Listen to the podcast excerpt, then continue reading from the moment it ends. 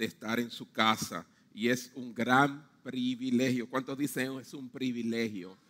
Antes lo decíamos, pero ahora como que se ha convertido realmente en un gran privilegio. Cosa que no sabemos qué tiempo durará y nos permitirán, no por causa de la pandemia, sino por otras causas que vienen de camino de persecución hacia la iglesia por causa de nuestras convicciones y creencias. Recuérdenlo que se los dije, esto no va a mejorar, sino que va a empeorar. Y estoy refiriéndome más bien no a la enfermedad y todo eso, sino más bien a las posibilidades de nosotros congregarnos. Amén. Estamos viviendo en un mundo anti Dios, anticristo. Muy bien, vamos a abrir nuestras Biblias en Romanos capítulo 4, versículos 18 al 21. Allí se encuentra la palabra de Dios para nuestras vidas en esta mañana. He sido muy desafiado por esta palabra. Hace mucho que estaba en mi corazón predicarla, pero um, no había llegado el momento. Romanos capítulo 4, versículo 18 al 21.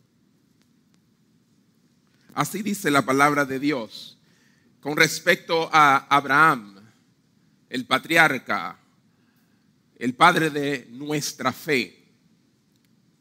Dice, él creyó en esperanza contra esperanza, a fin de llegar a ser padre de muchas naciones, conforme a lo que se le había dicho.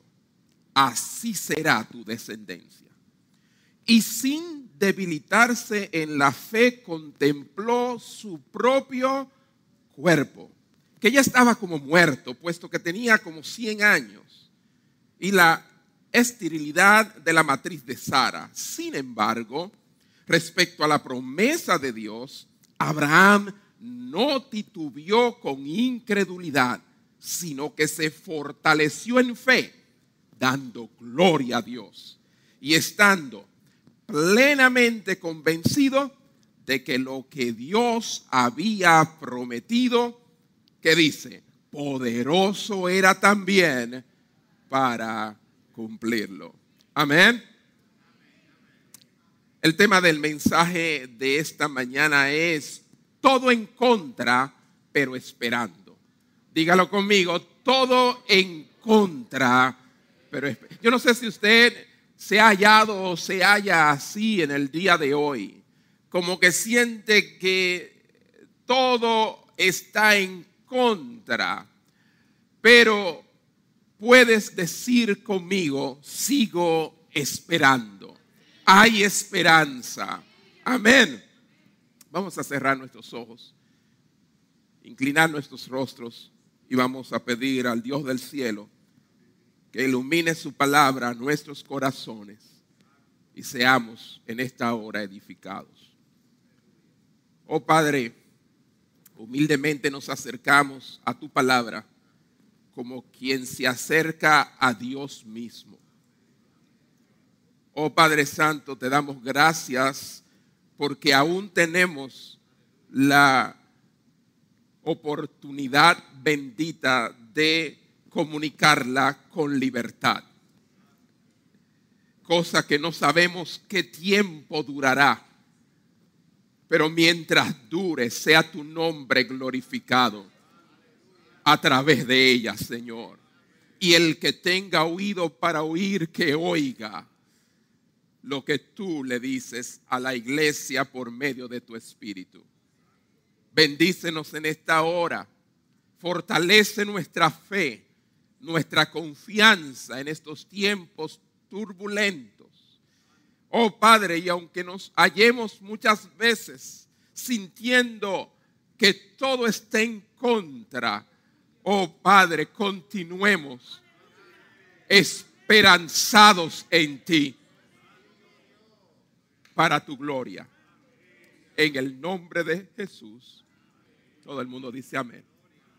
Amén. Comienzo con una pregunta. Y la pregunta es, ¿qué es la esperanza? ¿Qué es la esperanza? Y el diccionario la define como el deseo de algo con expectativa de su cumplimiento. El deseo de algo con expectativa de su cumplimiento. Y todo el mundo necesita esperanza. Dígalo conmigo, todo el mundo. Eso no tiene que ver si usted es creyente o no creyente, si cree en Dios o cree en Mahoma o en Buda o en quien sea. Todos requieren de esperanza. La esperanza nos ayuda a sostenernos en la vida cuando atravesamos por pruebas y situaciones. ¿Es así o no es así?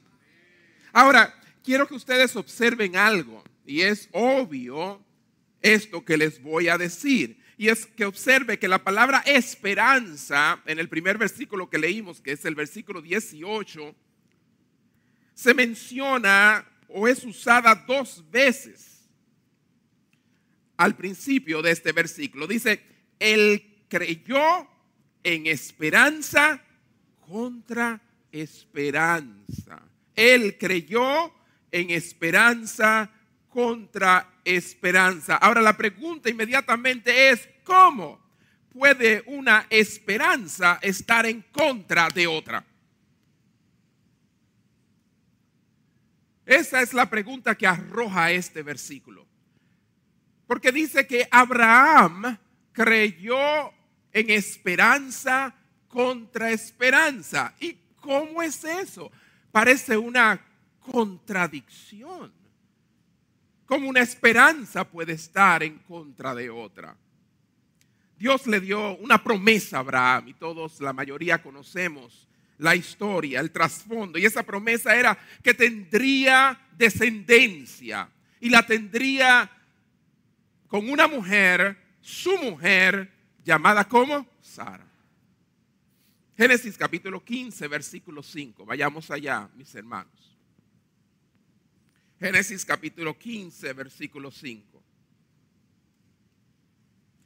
Y como han notado, estoy leyendo de la Biblia de las Américas, así que es posible que si tiene otra traducción tenga alguna leve variación.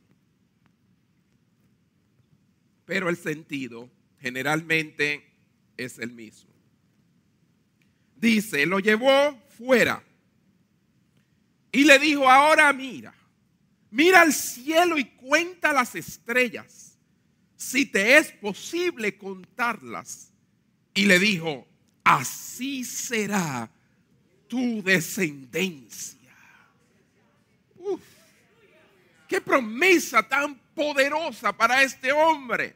Pero había una situación que se interponía a esta promesa.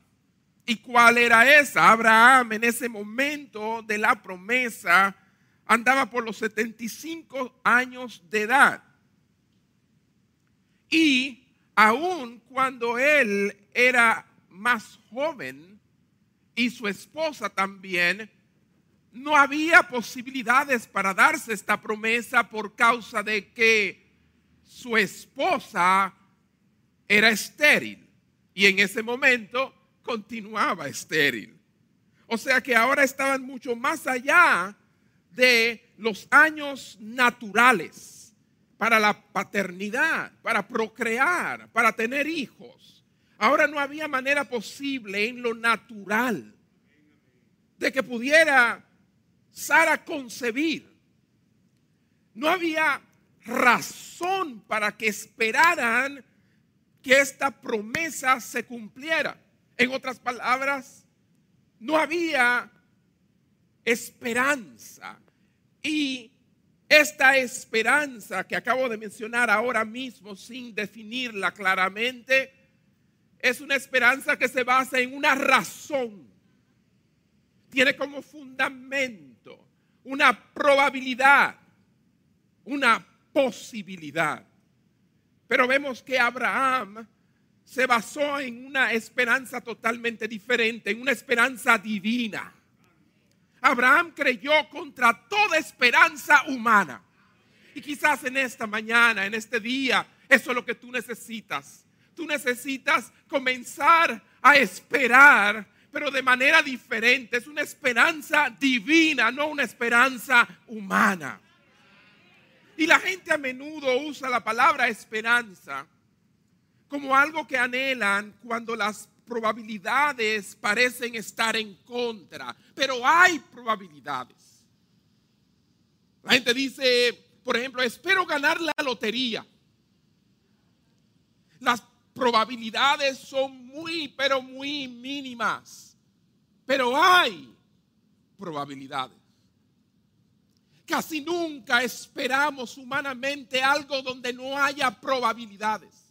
Esa esperanza no existe. Siempre que esperamos humanamente es porque vemos alguna probabilidad de que eso sea una realidad. ¿Sí o no? Ahora bien, la esperanza divina es una esperanza bíblica que surge de dónde? De las promesas de Dios. Y es que cuando Dios nos promete algo, no usamos la esperanza humana, usamos la esperanza divina. Y les voy a explicar mejor. Y fíjense, en este versículo el apóstol Pablo hace un juego con este vocablo esperanza muy interesante en el griego el pidi, que puede significar tanto de una manera positiva esperanza, como también de una manera neutral expectativa.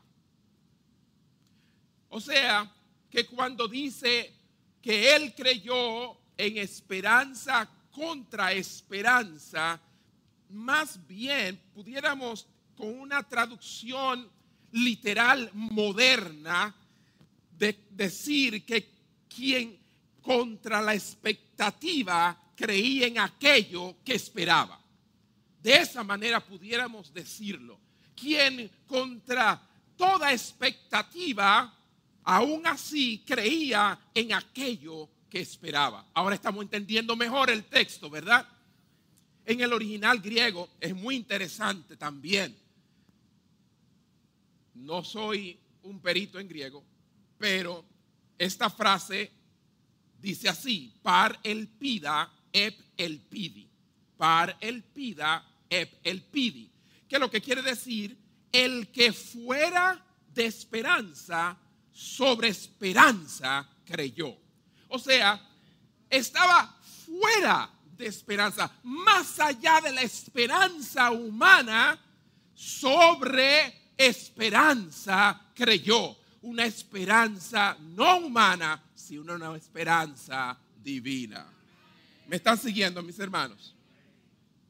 Entonces, eso es muy importante porque Abraham, contra la esperanza o más allá de la esperanza, sin embargo, tenía esperanza. Y no se enrede. Yo sé que la mencioné tres veces, pero se lo voy a decir de nuevo porque me gustó esa frase. Abraham, contra la esperanza o más allá de la esperanza, sin embargo, tenía esperanza. Y hoy, hoy, tú necesitas esperanza. Pero de esta clase de esperanza, la esperanza divina es interesante porque hay personas que la catalogan de una manera muy equivocada y piensan que la esperanza divina no es, eh, eh, no es algo que tenga sentido, sino es sin sentido. La esperanza divina no es algo sin sentido, sino más bien consciente de la condición nuestra. Y déjenme explicárselo con un mismo versículo, ¿verdad? El versículo 19, que nos muestra realmente que la esperanza divina no es algo sin sentido, sino más bien consciente de nuestra condición. Dice, y sin debilitarse en la fe, contempló su propio cuerpo. Wow, parémonos ahí, yo tengo que detenerme ahí. Porque ¿cómo puede ser que no se debilitara en la fe cuando contemplaba su propio cuerpo. Cuando uno comienza a mirar las condiciones negativas, lo que está en contra, ¿cómo es posible que uno pueda entonces no debilitarse en la fe? Dice aquí, y sin debilitarse en la fe, contempló su propio cuerpo. O sea que esta esperanza divina no, hace caso omiso ni ignora la condición real en la cual nos encontramos. Sigue diciendo que ya estaba como muerto. O sea, no tenía vigor, puesto que tenía como 100 años. Y la esterilidad de la matriz de Sara dos condiciones que hacían que no hubiera probabilidades, que las esperanzas, humanamente hablando, no existieran. Y a veces no encontramos así, mis hermanos. Mas, sin embargo, aquí no dice que él simplemente ignoró su condición, sino que contempló su condición. Oiga bien, para describir el cuerpo del anciano patriarca Abraham, Pablo utiliza una forma muy interesante verbal griega. Es nene cromenón. Y eso es lo que significa eh, eh, en, español, eh, ya estaba como muerto. O sea que donde dice ya estaba como muerto está la palabra nene cromenón, que indica la descomposición de un cuerpo humano sin vida. O sea, Abraham sabía que él se estaba descomponiendo. Era un muerto en vida. ¿Y cómo es que Dios dice que tendrás una descendencia?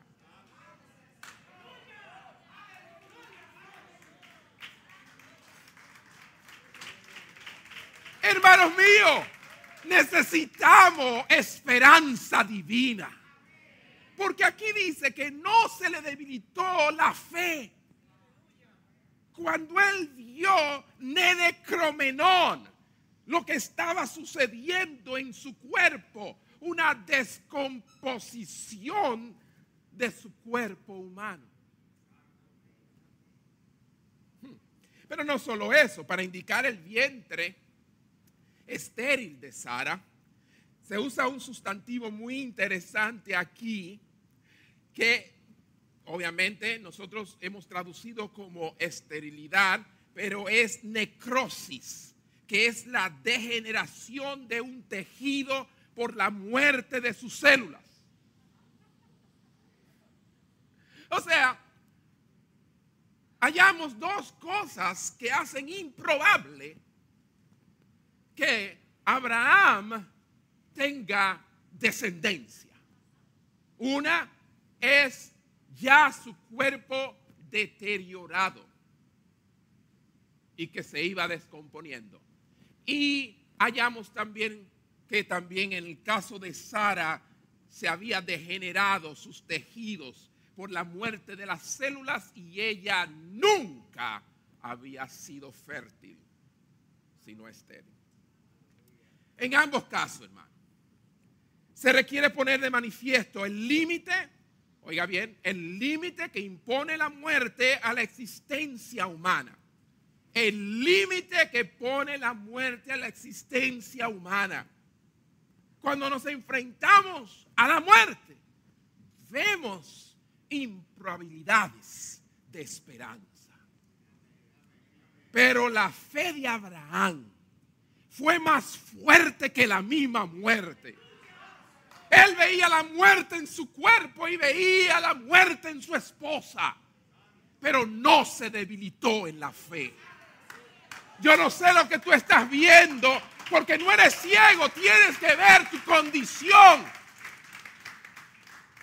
Sí, no es posible ignorarla ni es sabio ignorarla.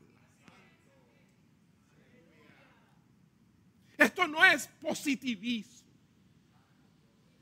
Esto no es una fe así ilusoria y loca. No, hermanos míos. Abraham dijo a alguien que supera el horizonte de las esperanzas. Supera el horizonte de las esperanzas que se basan en la fuerza humana, a las cuales la muerte impone inexorablemente un límite insuperable.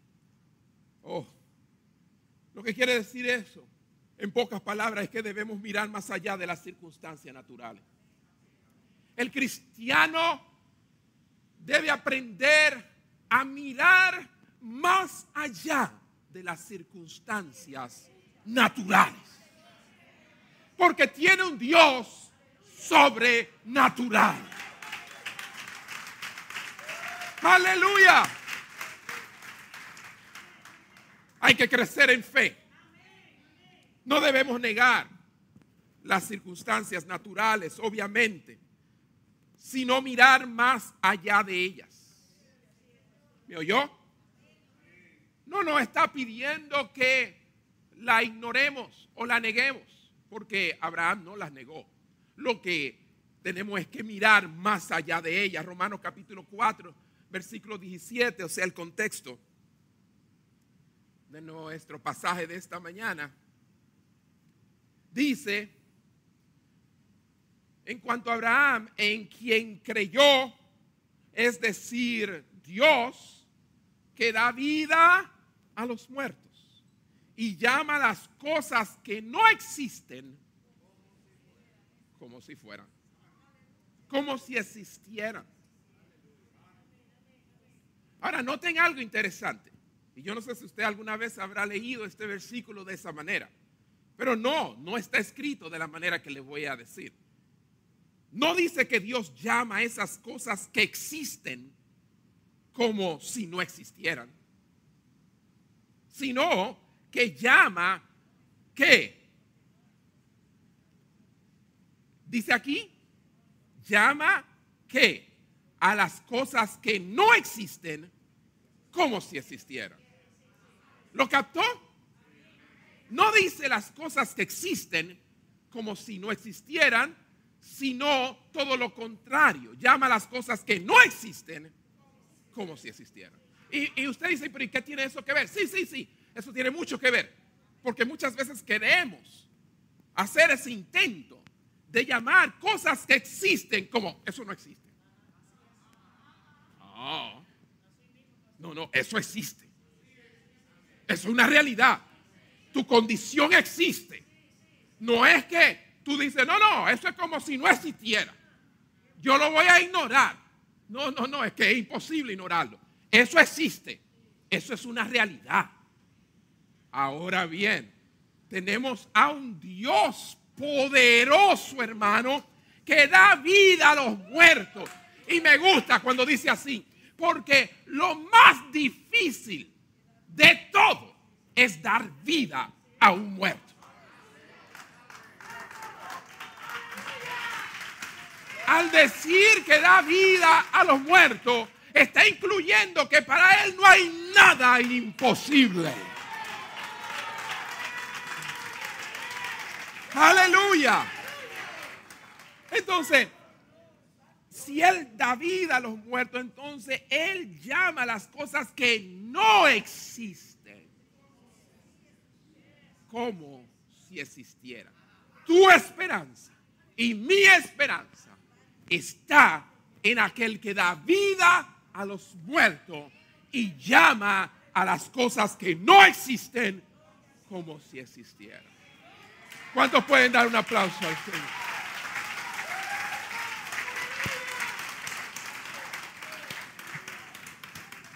Entonces, la esperanza y la fe no se basan en la negación de las cosas o condiciones naturales, se basan en la palabra hablada de Dios, a pesar de las condiciones naturales. ¿Se lo repito? Sencillo.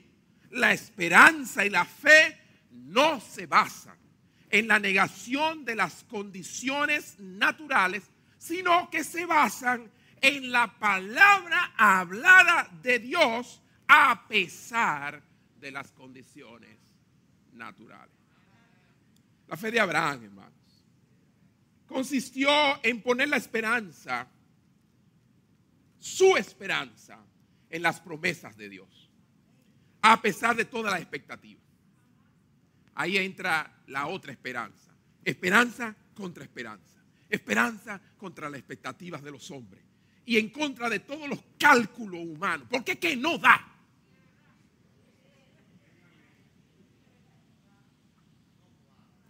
No da.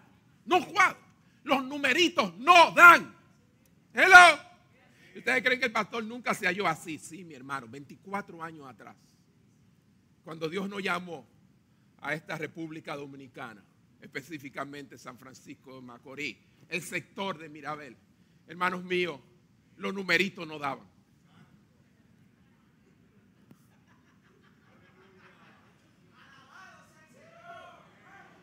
Dos hijos pequeños, ¿verdad? Pequeños. Uno de ocho, uno de tres. Sí. Una mujer. ¿Y qué mujer?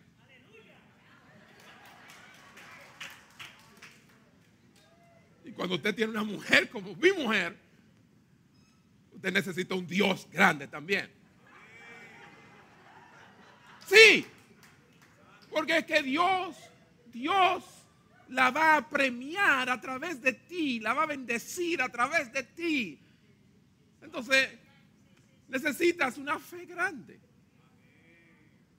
Pero oiga bien, mis hermanos, sencillamente los numeritos no daban y no nos pusimos a calcular de qué vamos a vivir, cómo vamos a comer, qué va a ser de nosotros, cómo va el Señor a sostenernos allá. Y yo tengo aquí testigos de cómo llegamos y cómo comenzamos. Y han pasado 24 años, mis hermanos. Y les voy a decir algo, todavía los numeritos no dan. Y no es porque no estemos más cómodos y mejor de lo que cuando llegamos, sino es que Así mismo como cuando llegamos, la visión era demasiado grande para donde nos encontrábamos ahora. La visión es demasiado inmensa y enorme. Y estamos esperando, hermanos. Aunque tenemos todo en contra, hermanos. Estamos esperando. Porque nuestra esperanza está en Dios. No es según la expectativa humana. Y hay gente que se pregunta, ¿y cómo van a ellos a terminar eso que emprendieron? Es que no, no, los numeritos nunca van a dar. Porque esa es la expectativa humana y según la expectativa humana no hay probabilidades. Y cuando no hay probabilidades, es el momento entonces de armarse de otro tipo de esperanza. Y esa esperanza es la esperanza que tuvo Abraham, la esperanza divina.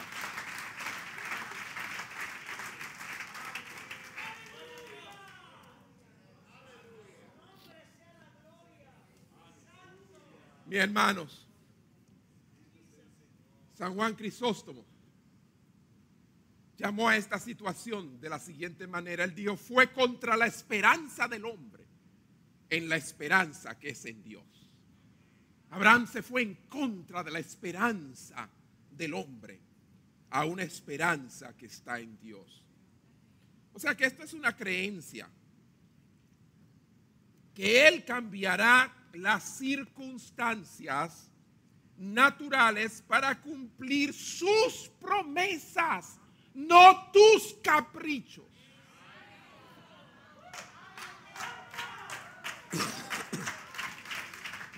Eso es muy importante, hermanos, porque ahora como que ligamos nuestros deseos y caprichos con la voluntad y las promesas de Dios para nuestras vidas.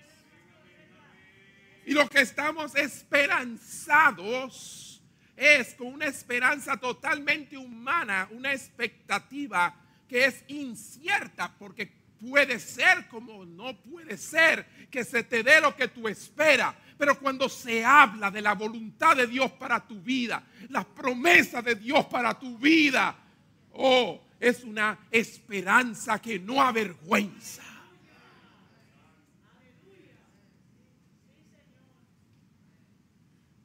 Vea el versículo 20. Sin embargo, entonces dice respecto a la promesa de Dios. Ah, aquí está la clave. ¿Qué es lo que hace la diferencia entre una esperanza y una expectativa humana? La promesa de Dios. La fe de Abraham no se describe como un salto en la oscuridad, una decisión completamente infundada, casi irracional, sino como un salto de la evidencia de sus sentidos. Oiga, la evidencia de sus sentidos. Él sabía a la seguridad de la palabra y las promesas de Dios. Entonces, esa es la esperanza de la que estamos hablando. Y es que hay un salto, no en la oscuridad. Tú no estás saltando de tu condición a un quizás, tal vez, quién sabe. No, es un salto de tus evidencias sensoriales porque tú así claramente lo puedes ver porque no eres ciego y si tienes dos aquí eh, dedos de frente, pues entonces tú estás claro en tu condición, pero das un salto. Y ese salto no es al vacío, es a la palabra de Dios y sus promesas para tu vida.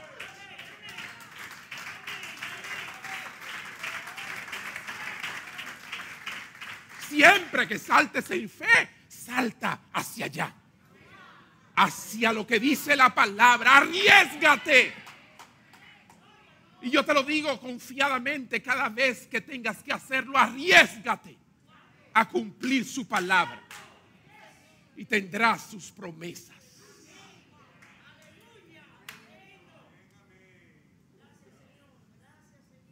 Esta esperanza no, no desilusiona, porque no se basa en la debilidad humana, no se basa en las incertidumbres humanas, de ninguna manera en los acontecimientos, que si sucede, que si no sucede, que si fulano de tal se va de la iglesia o si se queda, si aquel diezma o no, si aquel viene o ya no viene, eso nada tiene que ver con lo que Dios se ha propuesto hacer.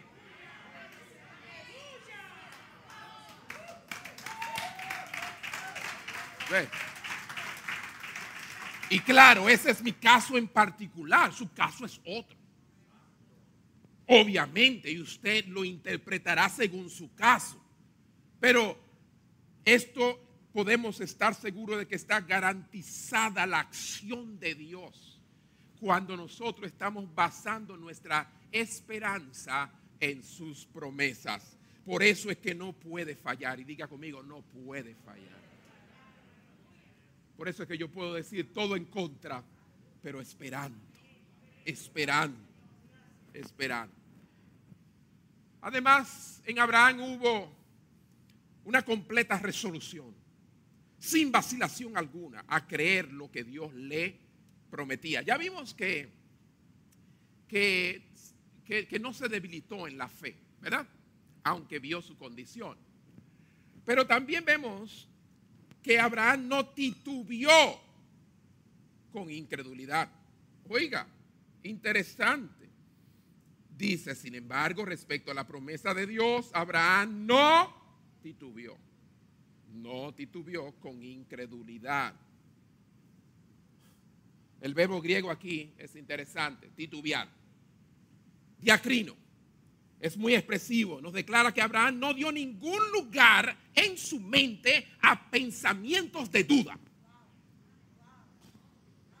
Por eso es que es el padre de la fe. Él no dio lugar a ninguna duda. O sea que él en ningún momento se dijo a sí mismo, ¿podrá ser cierto lo que Dios me ha dicho? Como nosotros muchas veces dudamos de sus promesas fieles. Y en el fondo, mis hermanos, yo le voy a decir una realidad y me apena decirlo, pero en el fondo de toda desobediencia a Dios está la incredulidad. No hay desobediencia sin incredulidad. Porque la desobediencia viene a raíz de que no creo lo que Dios dice. Y cuando yo no creo lo que Dios dice, entonces le desobedezco.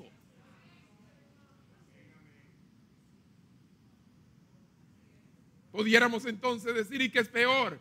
¿La desobediencia o la incredulidad? Pues la incredulidad, porque si no hubiera incredulidad, no hubiera desobediencia. Ahora, nunca, nunca es la promesa la que flaquea. Nunca, sino nuestra fe. Las promesas de Dios siempre serán sí y amén. Amén. ¿Cuántos dicen amén? El versículo 21 dice, y estando plenamente convencido, plenamente convencido de que lo que Dios había prometido, poderoso era también para cumplir. Abraham estaba más allá de la esperanza natural, pero dentro de la esperanza prometida de Dios. Más allá de la esperanza natural y cuando tú pasas la esperanza natural, la gente de una vez dice, está loco.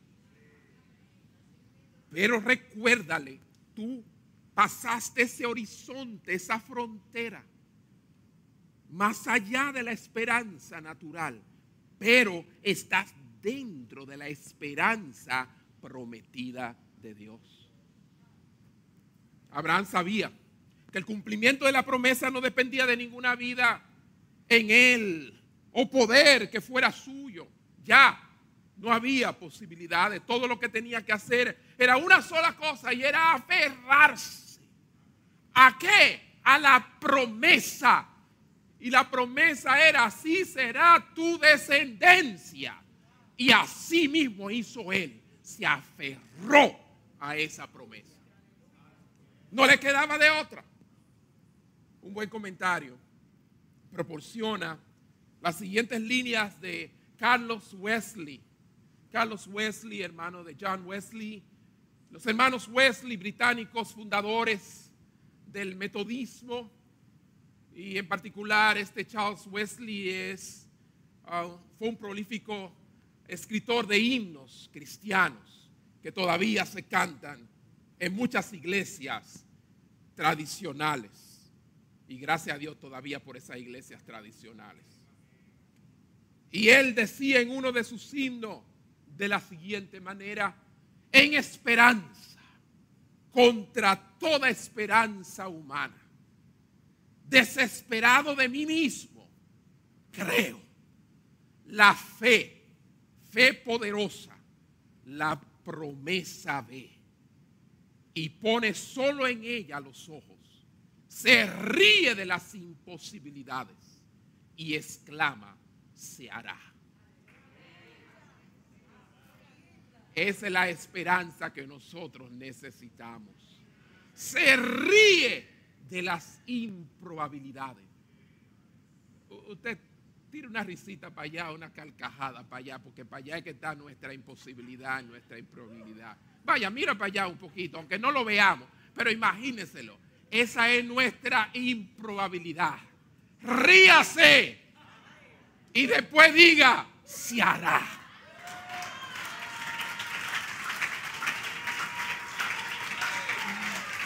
Oh, aleluya, aleluya.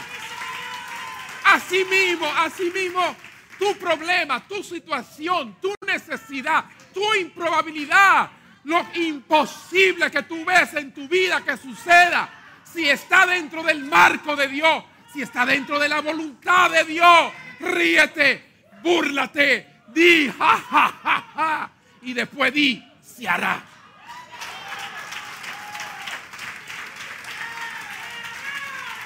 Porque no es imposible para Dios.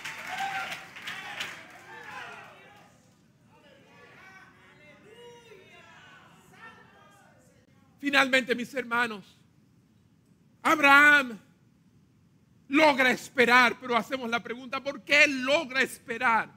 Él logra esperar porque cree. Y dirá, bueno, pero qué sencillo fue eso, mis hermanos. Qué explicación tan sencilla, sí.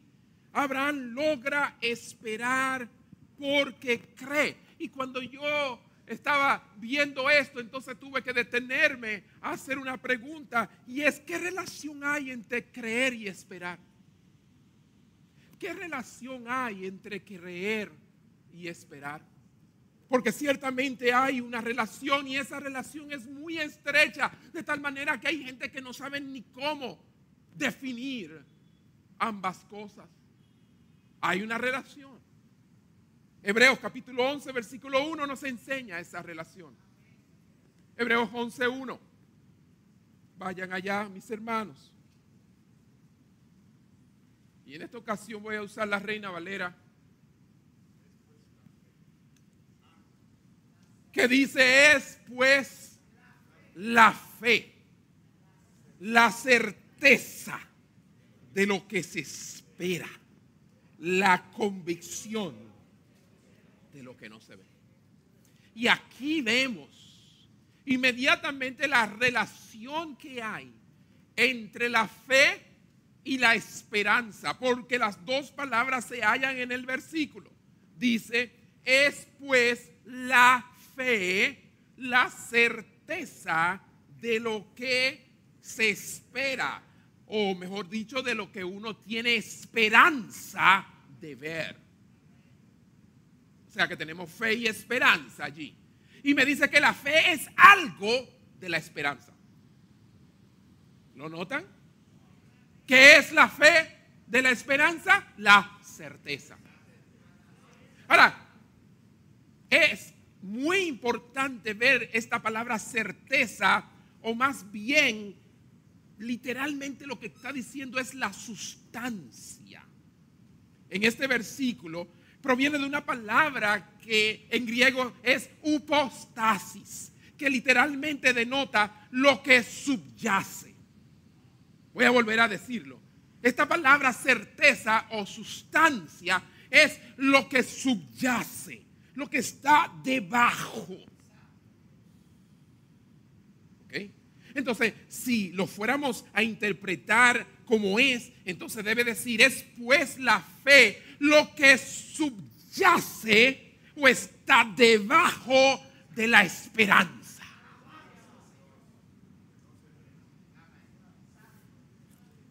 Por lo tanto, la sustancia entonces es la realidad, oiga bien, la realidad que subyace a la mera apariencia. Hay cosas que solamente vemos la apariencia, pero no vemos lo que está debajo, lo que subyace, la realidad. En otras palabras, la fe es lo que subyace a la esperanza cristiana, mis hermanos. Por ejemplo, pensemos en un edificio, y ya casi termino. En un edificio alto. Uno de los aspectos más vitales de la construcción, y yo que estoy involucrado en una, es algo que no se puede ver. ¿Y qué es lo que no se puede ver? La zapata de esa construcción, el fundamento, el cimiento, ¿verdad que sí? Entonces, esa es la base sobre la cual se construye el edificio. Cuanto más alto sea el edificio, más profundo debe ser la... Cuanto más fuerte es la base subyacente, más difícil es para las fuerzas de la naturaleza, hermanos, derribar ese edificio. ¿Cierto o no? Entonces, mis hermanos, de manera similar, nuestra esperanza, nuestra esperanza es impulsada por nuestra fe. Porque nuestra fe en Dios es la que subyace a nuestra esperanza. Tú me ves a mí esperanzado, pero tú no estás viendo la fe.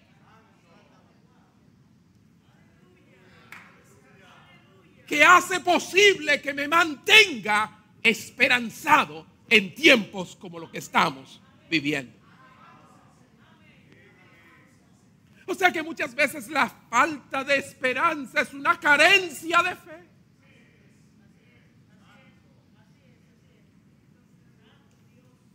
Y no se trata, hermanos, de dos actitudes separadas, sino de una sola, de una fe. Una fe que espera y de una esperanza que cree. Una fe espera y una esperanza que cree. Y cuanto más profunda es nuestra fe, más difícil es para nuestra esperanza ser derrocada y dar paso a una desesperación. Tú ves gente desesperada hoy en día. ¿Saben por qué? Hay una falta de fe. Porque la fe es lo que subyace y sirve de fundamento a la esperanza divina. Amén, hermanos. Sencillamente, hermanos, la fe, oiga bien, la fe se vive como esperanza.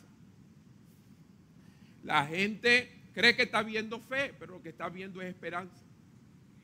Ay Dios, ya me enredó. ¿Cómo así? Sí. Porque cuando usted tiene fe, obligatoriamente tiene esperanza. Porque una fe que hoy cree y mañana no cree no es fe. Entonces, para que sea fe, tiene que haber esperanza. Porque la esperanza es lo que hace que permanezca la fe a través del tiempo.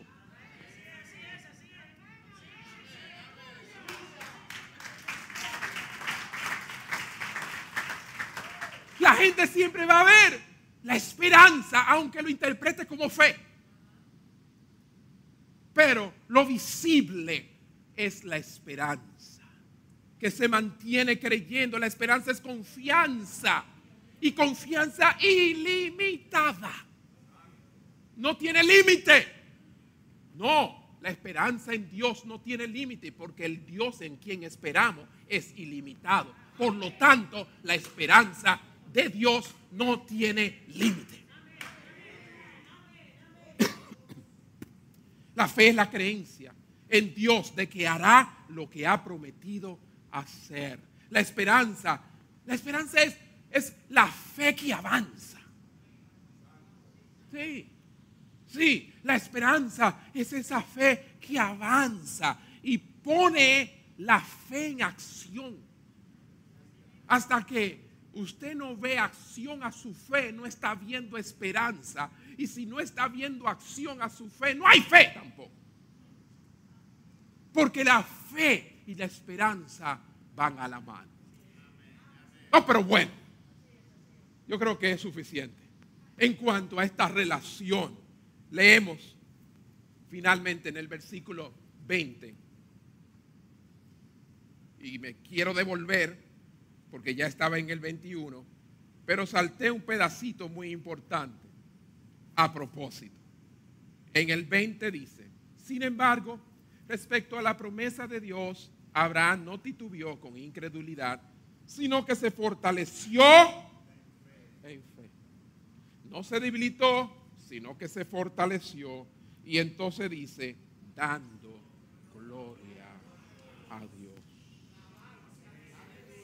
La nueva traducción viviente dice, de hecho, su fe se fortaleció aún más. Y así le dio gloria a Dios. O sea, que esto de que dando gloria a Dios no quiere decir que él comenzó a decir gloria a Dios, gloria a Dios. No.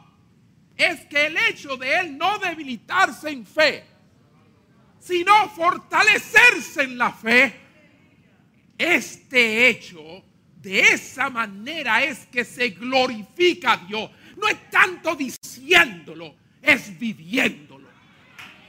¿Me entendieron, hermanos? Es viviéndolo. Y esta clase de fe que tenía Abraham no tuvo nunca el propósito de engrandecerlo a Él. Como vemos aquí, el propósito era de darle la gloria al Dios que es fiel para cumplir todas sus promesas.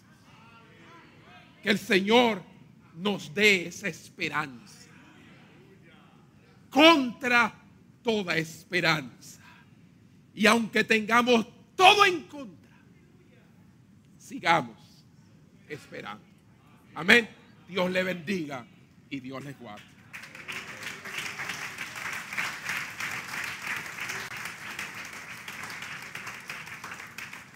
Aleluya.